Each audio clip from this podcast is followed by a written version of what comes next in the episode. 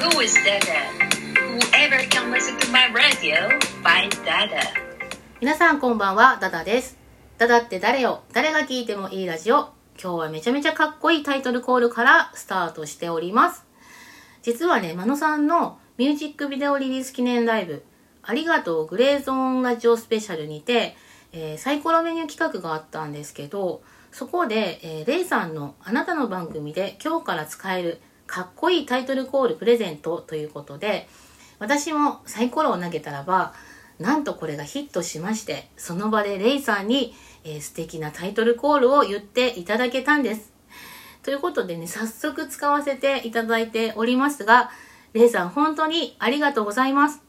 今後ね、バンバン配信で使っていきたいと思います。感謝してます。そして、えー昨日はね、あの、アレンに赤い花を、えー6月にリリースされた、えーズミさんのね、楽曲を聴きながら、えー YouTube でミュージックビデオが配信するよっていうことでね、もう今か今かと待っておりました。もうね、あのーめちゃめちゃ感動しました。その瞬間がね。で、皆さんでね、あのラジオ配信を聞きながら YouTube を見に行くっていうね、聞きに行くっていうことをやってて、それがすごく臨場感があったんですけれども、あのーめっちゃかっこいいです。めちゃめちゃかっこいい。クオリティ高いなって、さすがだな、マノさんと思ったんですけど、あの私もね写真の方で参加させていただいてていくつかね使っていただいております本当にありがとうございますで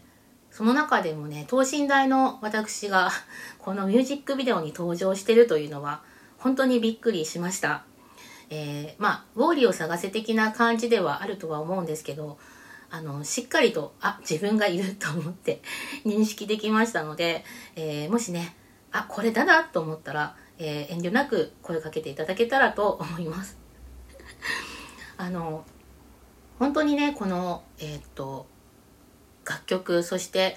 こういったあのミュージックビデオにね携わってこられた天野さんをはじめズミさんそしてクリエイティブの皆さんには感謝しております。素敵な音楽そして素敵な、えミュージックビデオを届けてくださってありがとうございます。今後もね真野さんの活躍に期待したいというふうに思っております。ちなみに私は毎日アレンに赤い花を聞いております。もうズミさんの声と一緒に一日を過ごしているといった状況でございます。さて次なんですけれども、えー私ダダのところにも村内竹内さんのタグがダズさんよりバトンを受け取らせていただいております。もうダズさんねめちゃめちゃこの私にとっての、えーラジオトークの三大芸能人のお一方なんで本当にねバトン受け取って恐縮なんですけれども実はねある配信で、えー深夜の配信で、えー生配信で奇跡的にね集まった広大さんヒーローさんダズさんのね私にとっての三大芸能人とのコラボ。これは本当に神回です。でそこにねあのコメントをいただいた方々もねもう大御所ばっかりでしてね、まあ、私久しぶりに男性陣に囲まれてね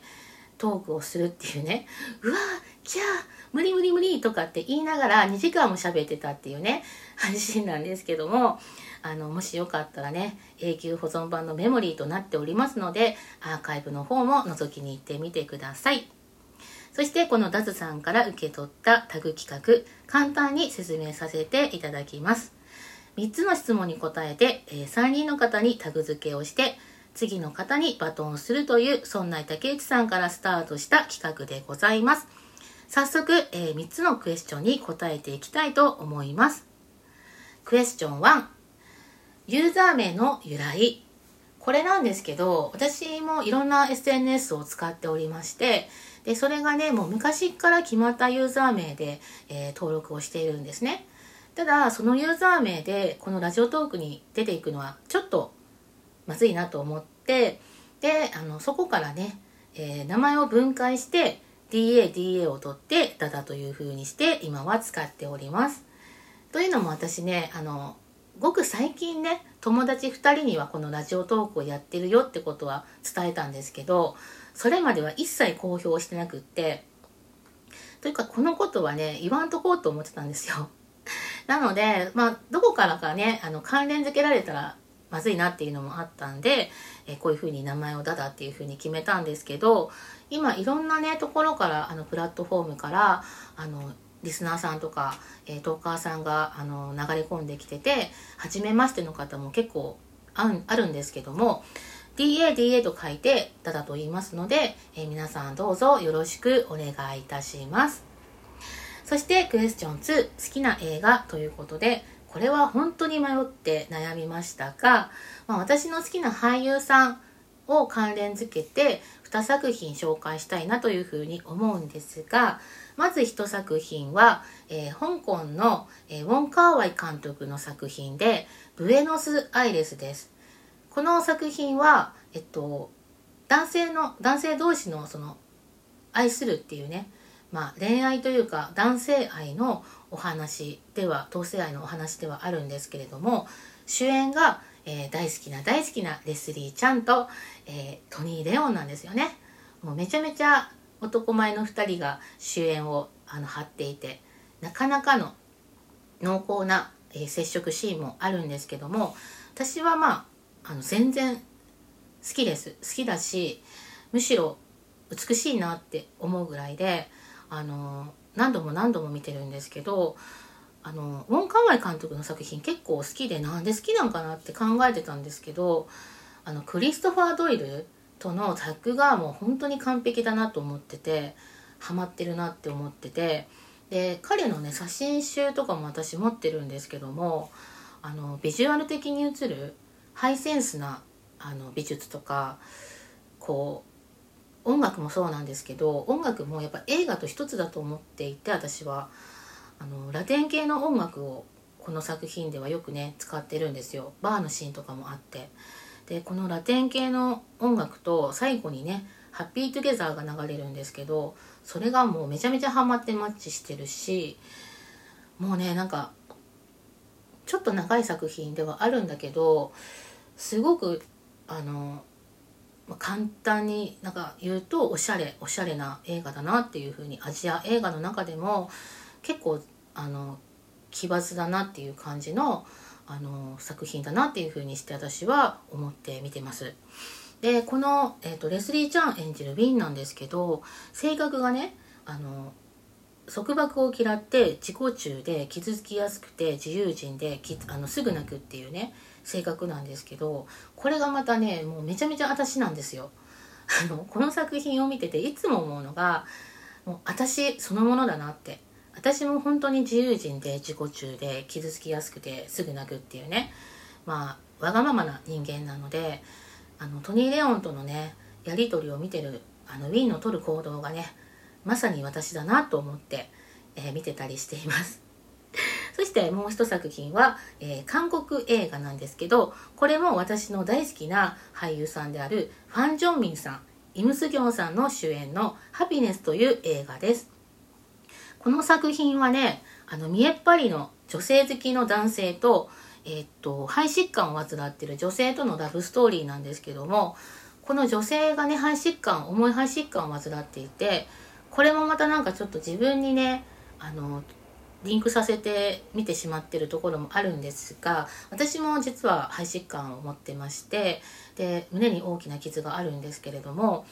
あの彼女がねどんなダメ男であっても自分を裏切るような行動とか行為をしてる男性であっても一人の男性を生涯愛し続けるっていう思い続ける一途にえ彼を信じ続けるっていうねそういうひためきな女性の姿っていうのにすごく心を動かされていてで予告編を久々に見たんですけどそれだけでめちゃめちゃ泣いてしまったっていうね本当に感動する作品だなと思っています。よかったらあのこの2作品見てみてください。そしてクエスチョン3、えー、嫌いな食べ物なんですけどどうしても私の体に受け付けない食べ物があってそれは都昆布です。都昆布はなんか遠足とかで友達に食べるとかって言われて渡されたんですけど口の中に入れるまでの瞬間で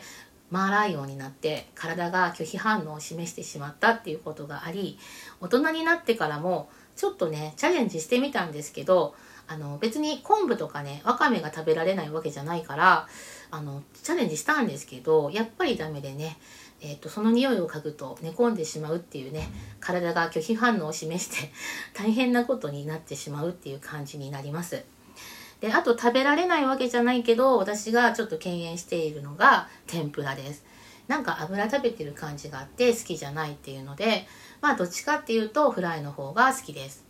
あとはさつまいもに甘いのが嫌なのとじゃがいもとかが原型であるものがあんまり好きじゃなくてマッシュとかにしたりポテトサラダみたいにするのは好きなんですけどあのじゃがいもをねカレーに入れたりとかっていうのはあんまり好きじゃなくて口の中がもさつくっていうのとあの水分なくなるっていうのが苦手で、えー、ちょっとあんまり食べないようにしています。ということで喋ってきましたが、えー、村内竹内さんからの、えー、タグですね、えー、今回質問に答えさせていただきました。そして次はただから3人の方にバトンを回したいと思います。まず1人目の方は、マイペースなあちラジオで毎朝元気な配信をしてくれるあちちゃん。そして、気まぐれレディオタスクなりさん。いつも癒しでね、イケボな彼なんで、本当に私は彼の配信に癒されています。3人目は、え、カフェバーウカのラジオトークでバーのカズさん。もうカズさんといえばね、もう人気急上昇、そしてモノマネキングと呼ばれておりますので、きっと素敵なバトンを渡してくれると思います。ということで、3人さんよろしくお願いします。という感じで今回の配信はこれで終わりたいと思います。皆さん最後まで聞いてくださってありがとうございます。ここまではダダがお伝えしました。それではまた次の配信で、バイバーイまったね